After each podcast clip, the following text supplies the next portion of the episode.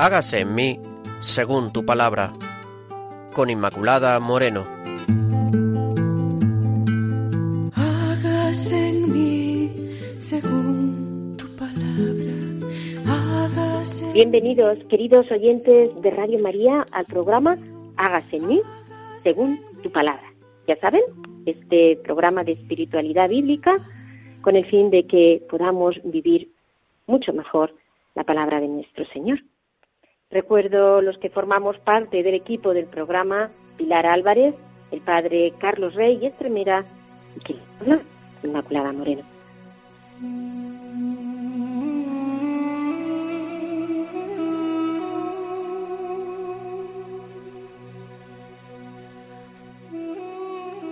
Pueden establecer contacto con nosotros a través del correo electrónico hágase en mí según tu palabra arroba. Muchas gracias porque seguimos recibiendo correos y eso nos anima mucho. Muchas veces de ánimo, de confirmación de cosas. Gracias. Y ahora, queridos oyentes, eh, vamos a pasar a la lectura del texto. Hoy nos centramos en Marcos 7 del 24 al 30. Los secretos del corazón hemos llamado el programa de hoy centrado en este texto de la Sion. Claves para leer la Biblia.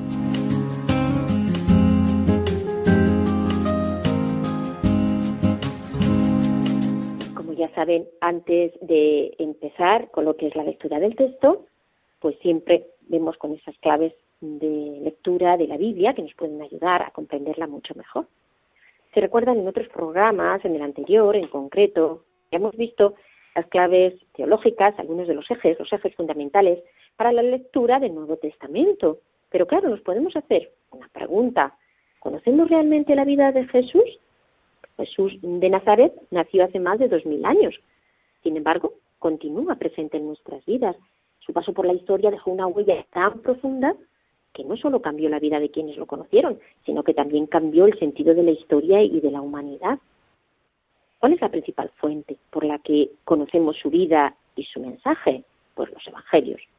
Entonces, también nos surge otra pregunta, porque al leer una obra escrita hace tanto tiempo podemos preguntarnos, ¿quién escribió y cuándo lo hizo? Esta cuestión se refiere a la historicidad del texto. Es decir, un libro es histórico cuando sabemos la fecha aproximada en que se escribió y su autoría. ¿El ejemplar que leemos es el mismo que escribió el autor del original o ha sido alterado? Pues esta segunda pregunta plantea el dilema sobre su autenticidad. Un libro es auténtico cuando es igual al que escribió su autor, sin cambios ni variantes. Y por último, lo que nos cuenta sucedió de verdad. Este tercer interrogante se centra en su veracidad. En relación al primer aspecto, por tanto un libro es veraz cuando sus autores cuentan la verdad de lo que conocieran. En relación a la historicidad de los evangelios, pues, los primeros documentos cristianos afirman lo que son los cuatro evangelios de Mateo, Marcos, Lucas y Juan. Dos de ellos, Mateo y Juan, fueron apóstoles, es decir, testigos directos de la vida de Jesús. Marcos fue compañero de Pedro, Lucas de Pablo. Sabemos con certeza que estos evangelistas pues redactaron los textos en fechas cercanas, ellos o, o personas pertenecientes a su escuela. Los historiadores modernos señalan que los tres evangelios sinópticos, se llaman así a los evangelios de Mateo, Marcos y Lucas, porque se califican de este modo, porque relatan los hechos de la vida del Señor siguiendo un esquema muy parecido. Pues estos evangelios se escribieron entre los años 45 y 70. Composición del Evangelio de San Juan se suele situar a finales del siglo I. Podemos afirmar, por tanto, que los evangelios son libros históricos. En segundo lugar, la autenticidad de los evangelios. Es evidente que no disponemos de la primera edición de los evangelios para comprobar si los textos han sido modificados. Pues bueno, esto ocurre con todos los libros de la antigüedad. Sin embargo, han llegado hasta nosotros, hasta nosotros copias antiquísimas, muy cercanas a la época de su redacción original. Se conservan nada menos que 6.000 copias en griego y más de 40.000 manuscritos antiguos en diversas lenguas orientales, sirio, copto, armenio. Y de estas copias manuscritas, llamadas genéricamente códices, han sido comparadas por numerosísimos expertos cristianos y no cristianos, quienes han podido comprobar que, salvo unas variaciones mínimas, todos estos textos vienen a decir lo mismo. Por lo tanto, son auténticos, claro. ¿Cuentan la verdad los evangelios? Partimos del hecho de que dos de sus autores fueron testigos directos de la vida pública de Jesús, Mateo y Juan. En el caso de Marcos y Lucas, pusieron por escrito lo que oyeron predicar a Pedro y a Pablo. O estos documentos son el relato de las personas que expusieron la vida y las enseñanzas de Jesús a comunidades de distinta condición y que tenían presentes sus características y las necesidades de sus lectores. Además, fueron testigos tan veraces que entregaron sus vidas al martirio por confirmar esa verdad, la verdad de su testimonio. Así, pues, es posible afirmar que los autores del Nuevo Testamento cuentan la verdad que conocieron y que sus relatos son veraces. Las diferencias entre los cuatro evangelios no son un obstáculo para esta veracidad, al contrario, lo extraño sería que en años distintos, en diversos lugares y dirigiéndose a lectores diferentes, cuatro autores escribieran exactamente lo mismo. Los cuatro son testigos de un mismo hecho, la vida de Jesucristo, pero lo relatan de modos diferentes. Y por último, queridos oyentes, los evangelios que la Iglesia reconoce como aquellos que transmiten fielmente lo que Jesús hizo y enseñó son los evangelios canónicos. Sin embargo, desde los primeros tiempos del cristianismo han ido apareciendo relatos que abordaban la vida de Jesús y sus enseñanzas, pero que la Iglesia no ha aceptado como inspirados. ¿Por qué? No están en consonancia con el verdadero mensaje de nuestro Señor y no son la expresión de la auténtica tradición apostólica. A estos evangelios se les llama apócrifos. Apócrifo significa oculto y hace referencia al hecho de que muchos de ellos se dirigían a grupos cerrados, alejados de las enseñanzas de la Iglesia. A veces los evangelios apócrifos pretenden completar los espacios de la biografía de, Jesús y narran pues con una finalidad piadosa, pues el nacimiento y la infancia de la Virgen, por ejemplo, en el caso del Evangelio de la infancia y de la vida de la vida de María, la muerte de San José, la cita de los magos, en fin, estas fabulaciones pues han sido motivo de inspiración para, para muchas eh, muchos artistas, pero ya ya eh, os comento que no se reconocen como inspirados.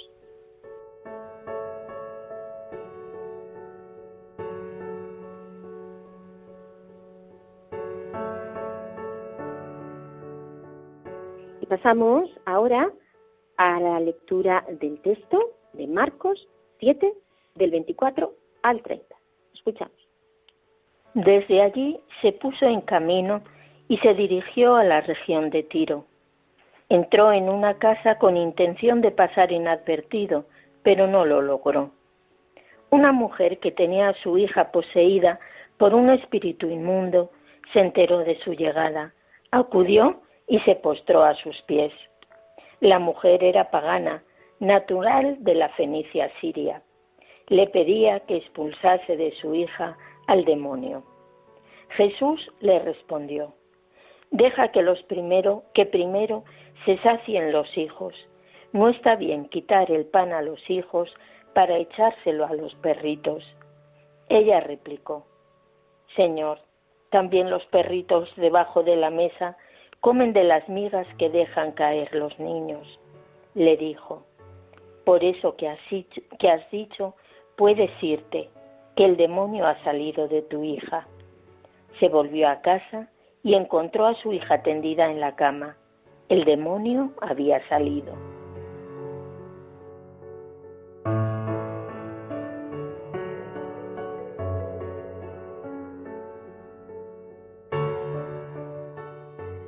Bien, pues una vez que hemos escuchado el texto, vamos ahora a dar paso al padre Carlos Reyes Tremera, sacerdote que está en la parroquia de Soto del Real. Escuchamos.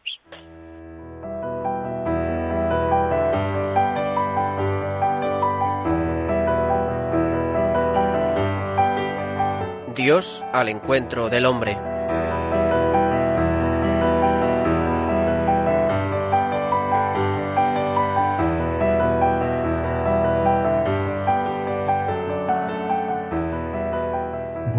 Tardes, mis queridos amigos de Hagas en mí según tu palabra.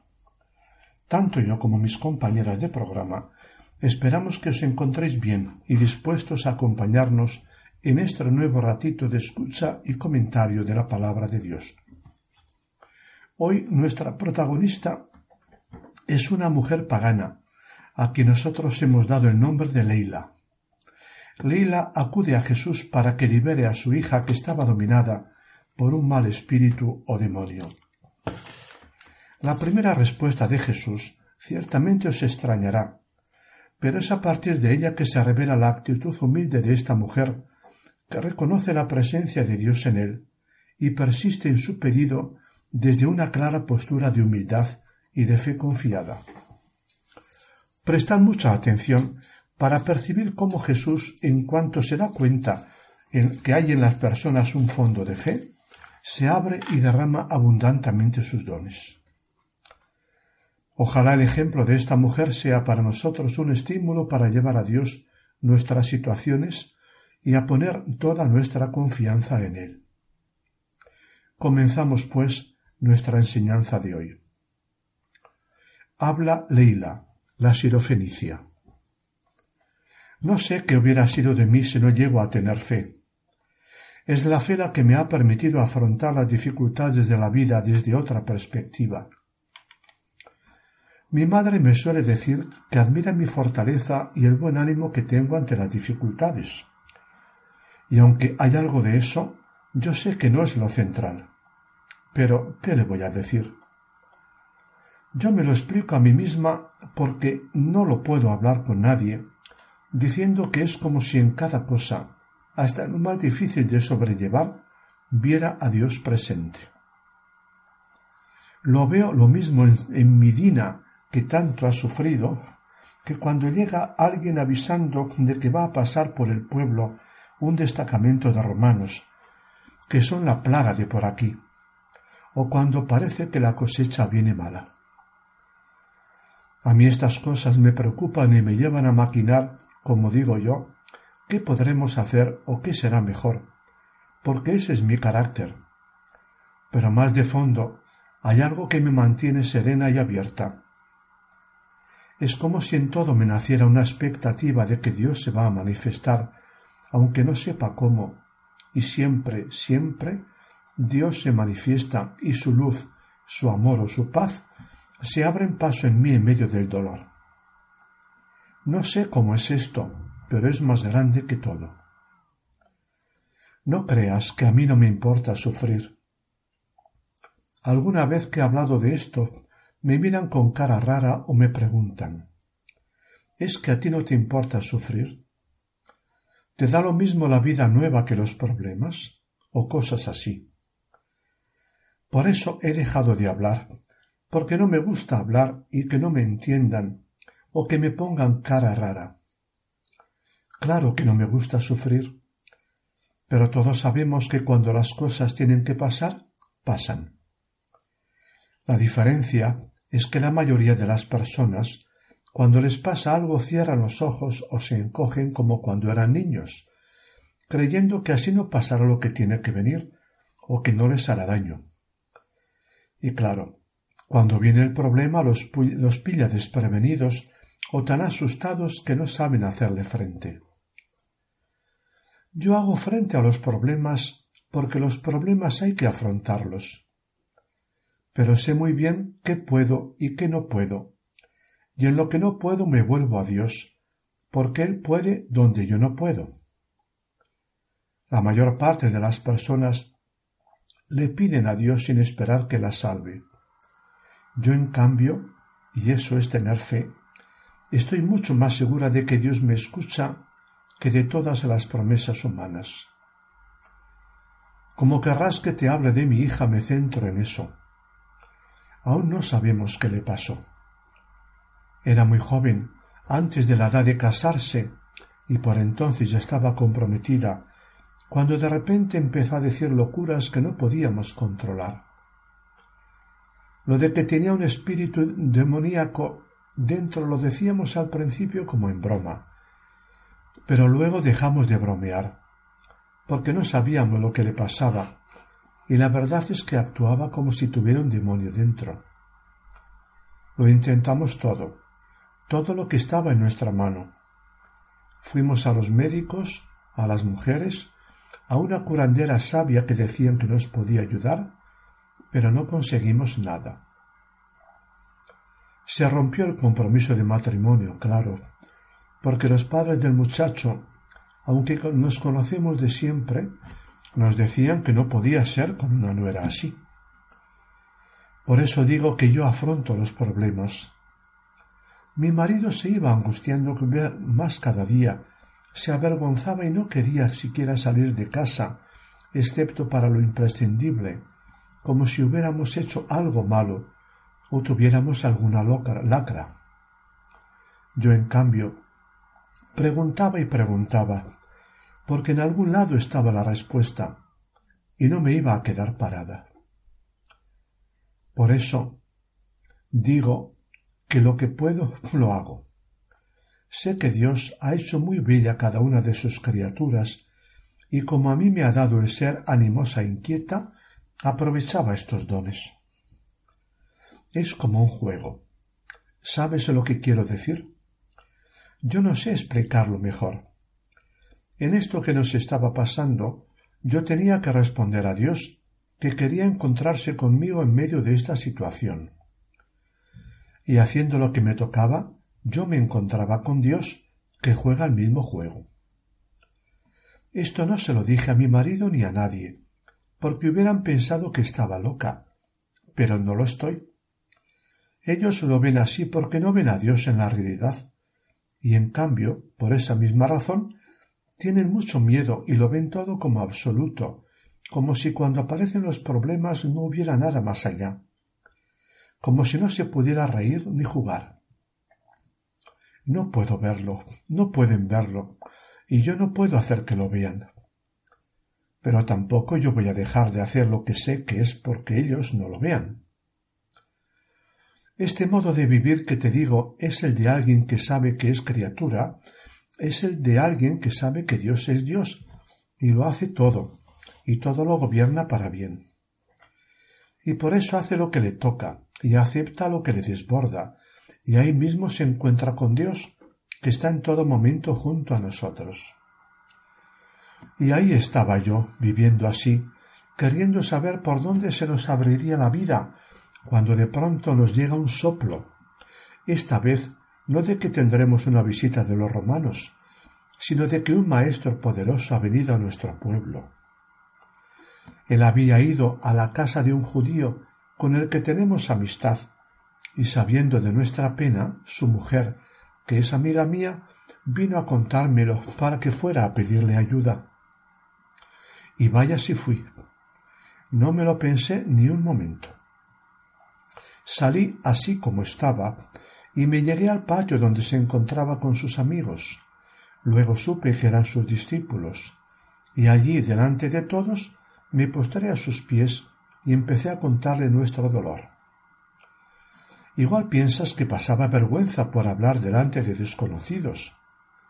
Eso es lo que le sucede a mi marido, que los miedos lo frenan para muchas cosas, o que estaba empeñada en que Jesús hiciera lo que le pedía, como a menudo le pasa a mi hija cuando quiere algo. Pues tampoco. En el momento en que Damaris, mi amiga, me dijo que ese maestro judío iba a su casa, supe que tenía que ir y postrarme ante él. Y lo que hice fue exactamente eso. No sólo me, me postré, sino que internamente me volqué en mi petición. Me hice súplica y le hablé abiertamente del dolor que padecí que padecíamos, pidiéndole que curara a nuestra hija. Mientras lo hacía, no había en mí preocupación, ni vergüenza ni ansiedad. Sí deseo, claro, por conseguir lo que le pedía. Lo que había era sobre todo confianza, alabanza, como sientes cuando estás dejándote conducir por Dios. Cuando estás así, no siempre estoy así, aunque bien lo quisiera. Estás más atenta que nunca a lo que te rodea, porque estás dispuesta y receptiva. Mientras le hablaba pude ver cómo me escuchaba aquel maestro. Pude ver que se compadecía de mi dolor y que lo hacía suyo de algún modo. Sé que pensé que en él se manifestaba Dios y agradecí poder hablarle así. Aunque te digo que recibí todo esto en él, que percibí todo esto que en él, me dijo que no. No había nada en su actitud que quisiera decirme que sí o que no. sino que lo que me expresaba no estaba prefijado de antemano. Pues él mismo se dejaba conducir. Quizá en otra ocasión, estando yo más cerrada y no abierta como estaba a recibir lo que viniera de él, no hubiera podido comprender sus palabras. Pero aquí, sin duda porque Dios me había traído hasta este punto para encontrarme con él, entendí bien y pude responderle del mismo modo. Él me dijo con su mirada atenta y amorosa Deja que primero se sacien los hijos, pues no está bien tomar el pan de los hijos y echárselo a los perrillos. Como te he dicho antes, en las cosas más graves de la vida no sólo percibo lo que sucede, sino que percibo en medio de todo y como lo esencial a Dios presente en medio de lo que acontece. Cuando el maestro judío me dijo estas palabras, se me hizo claro que era el mismo Dios el que hablaba desde ellas, y mi respuesta, que brotó de mí como si me la estuvieran dictando, fue una respuesta como de Dios en mí. Una respuesta que yo pronunciaba como si Dios mismo hablara en mí a esa palabra que Dios, por su parte, me había dicho a través del Maestro de Galilea. Cuando lo recuerdo, y aunque tengo en la memoria bien fresco lo que él me dijo y lo que yo le respondí, lo que para mí se hace evidente es una cosa aquella certeza de que el mismo Dios me daba aquella respuesta, una respuesta que sólo Dios mismo te puede dictar y que fue, como luego se ha visto, la llave para que el maestro judío, Yeshua lo llamaban, reconociera a Dios en mí y respondiera a esta palabra que Dios le decía a través de mí. Y no es que estuviera en trance o cosa parecida. Percibí también la sorpresa que sus palabras produjeron en los oyentes. Nadie se atrevó a, decir, a decirle nada, pero a todos, a los discípulos de un modo y a los anfitriones de otro, su respuesta les pareció dura. Pero era como si el maestro y yo habláramos un lenguaje y ellos otro. Yo sabía por qué ellos lo veían así, y sabía también que no era como ellos lo veían. Veía lo que estaba pasando y a la vez me encontraba en otro lugar, por así decir, con el maestro. Como si habláramos en un idioma que siendo el mismo ellos no podían entender. El final ya lo sabes, o mejor dicho, conoces el final visible de la historia. Mi hija fue curada y el maestro alabó lo que le había dicho. Él sabía, al decirlo como yo sé, que cuando me dijo por haber hablado así, no se refería a que yo hubiera acertado la respuesta, sino a que había visto en mí la presencia de Dios, que en él mana sobreabundante. Y yo sabía cuando lo dijo que él vivía secundando en todo instante la acción de Dios. Te hablo de esto porque me gustaría que comprendieras por qué este fue el momento cumbre de mi vida. Hay una vida, esa que vivimos todos los días, y hay otra vida, esa que, siendo la misma vida, se vive desde Dios, con Dios y para Dios. Desde fuera parecen la misma, pero no hay comparación. Hasta aquí, mis queridos amigos, la historia de Leila, la mujer pagana que acudió a Jesús pidiendo por su hija. ¿Qué os ha parecido? Ella con su actitud rompe las fronteras de judíos y paganos y encuentra el punto que une a todos ellos. Las situaciones de la vida que no controlamos y la confianza en Dios presente en todas ellas y Dios deseoso de manifestarnos su amor y derramar sobre nosotros sus dones. Espero que os haya gustado y ayudado a vivir como cristianos. Nuestro próximo programa tendrá como, tendrá como protagonista al sordomudo al que Jesús curó. El texto podéis encontrarlo en Marcos capítulo 7 versículos 31 a 37. Ahora os dejo con mis compañeras. Ya sabéis que estaremos de nuevo con vosotros dentro de dos semanas. No dejéis de conectaros con Radio María para pasar otro momento gozoso alrededor de la palabra. Que Dios os proteja siempre. Un gran abrazo. Muchas gracias, Padre Carlos, por la reflexión que nos ofrece hoy sobre el texto. Les recuerdo, queridos oyentes, que estamos en el programa Hágase en mí según tu palabra. Hoy viendo el texto de Marcos 7, del 24 al 30, secretos del corazón, la sirofenicia. Ya saben que pueden también dirigirse a nosotros a través del correo hágase en mí según tu palabra arroba radiomaria.es. ¿De acuerdo? Hágase en mí según tu palabra arroba radiomaria.es.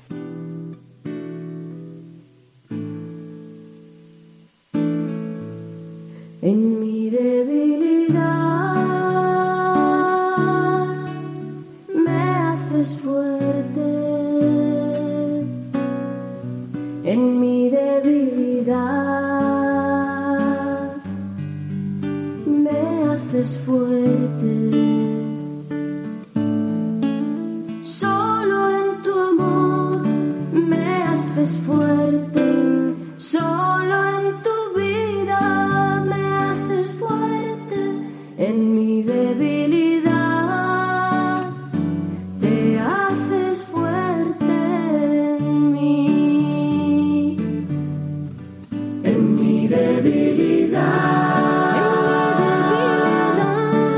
me haces fuerte. Me haces fuerte en mi debilidad. Y ahora ya pues pasamos al rincón bíblico, ese momento en el que aplicamos, si se lo pedimos al Espíritu, la palabra del Señor a nuestra vida. Pilar, este texto donde brilla tanto la humildad de esta mujer, ¿no? Qué texto pues más, mm, más mm, entrañable, ¿no? Donde se manifiesta así esta mujer que una y otra vez pues pide, pide al Señor su, su bondad y su clemencia y, y, y que se realice el milagro. Pues la verdad, sí, sí, Inmaculada, es que me impresiona mucho este texto porque esta mujer realmente debía estar absolutamente desesperada. Como madre, yo sé que cuando se tiene un hijo gravemente enfermo, es como si todo el mundo se apagase y todo quedase en tinieblas y solo esa terrible situación de ese hijo gravemente enfermo. Para las personas que tenemos fe, gracias a Dios, existe esa luz, esa luz que ilumina la tiniebla de esa situación, la luz de Jesús. Así que yo creo que esta mujer que estaba sufriendo muchísimo, enterándose que venía Jesús, se acerca a él. Ella sabía que un judío no podía entrar en casa de un pagano, pero ella se acerca a Jesús porque no solamente porque esté desesperada, sino porque realmente cree que él tiene poder para curar a su hija. No sabe cómo ni de qué manera, pero ella sabe que Jesús tiene poder. Así que lo que hace es apelar a la entraña de misericordia de ese Jesús y lo hace desde la humildad. Lo hace desde la humildad. Es curioso la respuesta que le da Jesús, porque una vez más habla de un pan que, que no se echa a los perritos. Y, pero esta mujer, ante esta respuesta que a nosotros nos podía parecer pues que la estaba humillando, ella sigue ahí en, en la humildad y le dice esa cosa tan hermosa, sí señor, pero también los perritos se alimentan de las migajas que los niños dejan caer de la mesa. Y realmente esto da ocasión a Jesús para demostrar que Él no tiene necesidad de ir a los sitios para curar a nadie, que el poder de su palabra, en, el, en su palabra reside eh, ese poder fuerte de curación. Y luego da pie también a que, a que se haga evidente, evidente la fe de esta mujer que, que el mismo Jesús alaba de esta manera.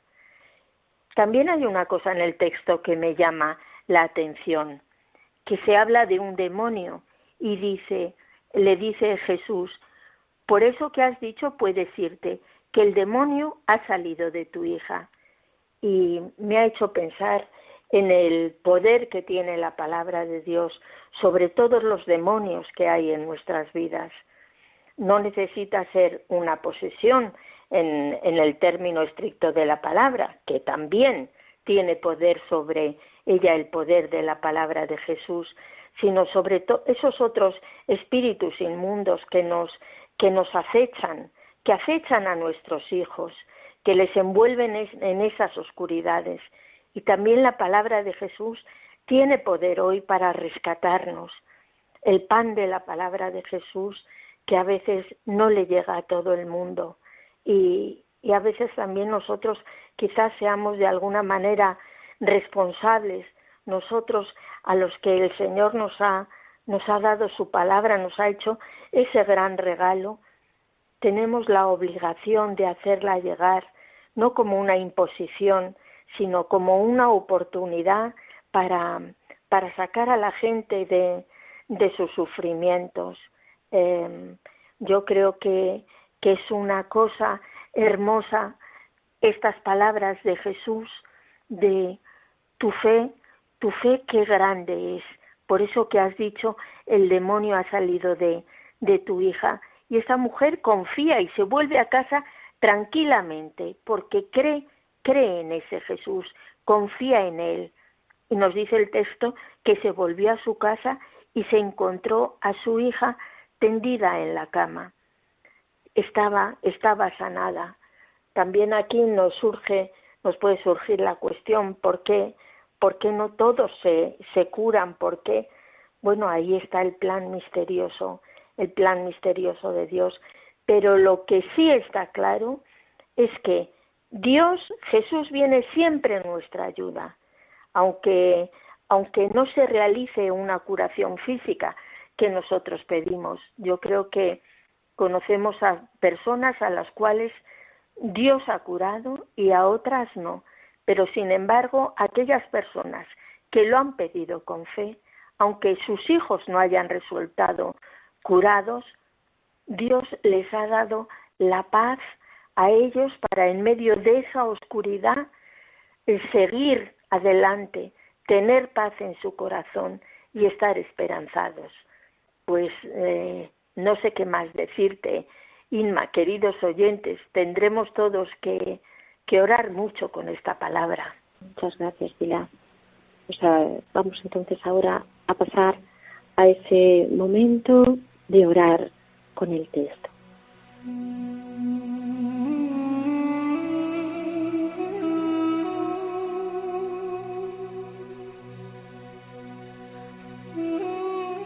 Te alabamos y te bendecimos, Señor Gloria a ti por siempre, Señor. Gloria a ti, porque nos quieres humildes, pobres, sencillos. Quieres que cuando clamemos a ti realmente sea con un corazón auténtico, con un corazón convertido, que reconozca tu señorío, que tú eres Dios, el único que nos puede sanar, el único que tiene el poder para hacer esos milagros la sanación del alma y de la sanación del cuerpo. Bendito sea, Señor. Te alabamos y te bendecimos por tu gran bondad, por tu gran amor, por tu inmensa misericordia, que nunca desoyes las súplicas de aquellos que de verdad con un corazón humilde, con un corazón contrito. Bendito y alabado sea, Señor. Danos una humildad profunda, una humildad que salga del interior del corazón que sea real, que sea verdadera y que implique también, Señor, reconocer nuestra debilidad, lo poco que somos frente a ti, Señor. Gloria y alabanza a ti, Señor. Santo, santo eres, Señor. Santo eres tú, Señor, fuente de toda vida y salud, Señor, rico en misericordia, Señor, te alabamos, te bendecimos. Te damos gracias por esas entrañas de misericordia tuyas que se conmueven ante la súplica de los padres, ante la súplica de esta madre, Señor.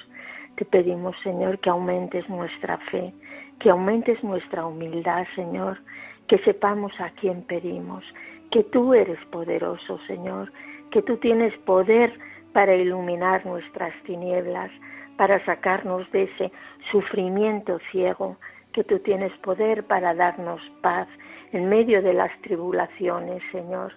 Que grande es tu amor y tu misericordia por cada uno de nosotros. Bendito y alabado sea, Señor. A tus pies nos postramos y clamamos a ti, Señor. Ten misericordia. Bendito y alabado sea, Señor. Gloria a ti.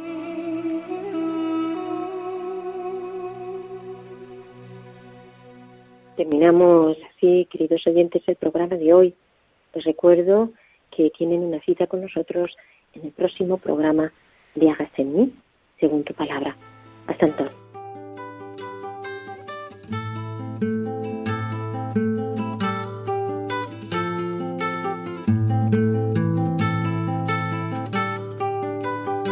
Han escuchado Hágase en mí según tu palabra, con Inmaculada Moreno.